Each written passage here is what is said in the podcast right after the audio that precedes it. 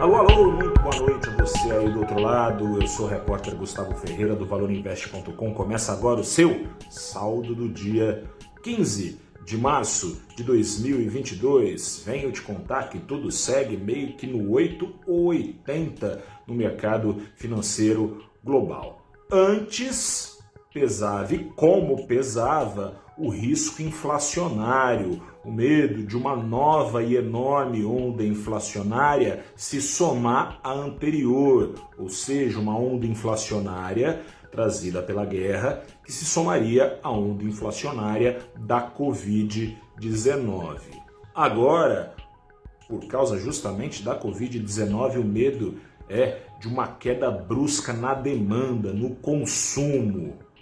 Acontece que lá na China, lockdowns vêm se sobrepondo a lockdowns, ou seja, segunda maior consumidora, segunda maior economia principal consumidora e segunda maior economia do mundo vai desacelerar. Isso inevitavelmente. Na Europa, no Reino Unido e na Alemanha, por causa da Covid, por causa de uma subvariante da Omicron, Reino Unido e Alemanha estão lidando eventualmente, ao que parece, com uma nova onda. Bom, é uma nova onda de contágio. Vamos ver até onde vai essa onda de contágio. Diante desses novos riscos, os ralis de preços das commodities que vinham enlouquecidamente subindo no rastro de 20 dias de guerra, essas, essas commodities estão mergulhando Petróleo caiu quase 12%, desceu ali do nível dos três dígitos. O minério, outros 12% para baixo. E aí,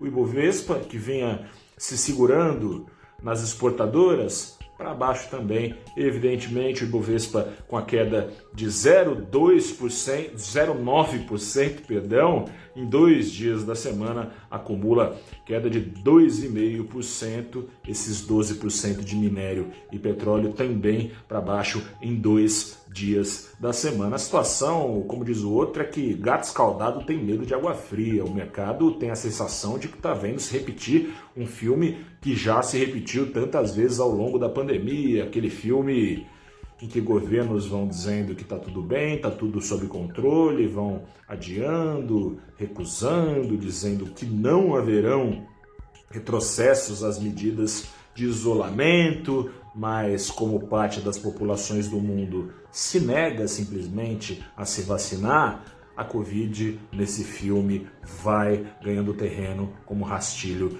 de pólvora, a ponto de esses mesmos governos que negavam retroceder a medidas de isolamento se veem na inevitabilidade de tentar, na marra, conter a pandemia, ou seja, impondo quarentenas que sim têm efeitos econômicos. Mais destacado e óbvio dele é menos atividade, portanto, menos crescimento, menos consumo. Um filme que você já conhece. Por outro lado, não fazendo isso, a crise humanitária é também inevitável, porque sistemas hospitalares não dariam conta de tantos contaminados sem vacina, precisando de socorros. Nessas, não bastando a guerra, que deve impor ainda sanções ao mundo, ainda que termine aqui a guerra, ó, sanções ao mercado é, econômico global devem não serem tiradas no estalar de dedos. Não faltando isso, tem a Covid-19. A guerra não acabou, a pandemia também não. E com isso, a busca por proteção prevaleceu pelo segundo dia na semana. O dólar já acumula alta de mais de 2%, hoje de 0,9% aos R$ 5,16. E amanhã tem decisão de juros, né? Que, que dificuldade, hein? Vamos ver o que os bancos centrais Estados Unidos e Brasil decidirão. Volto aqui amanhã para te contar. Um grande abraço, boa noite, até lá. Tchau, tchau.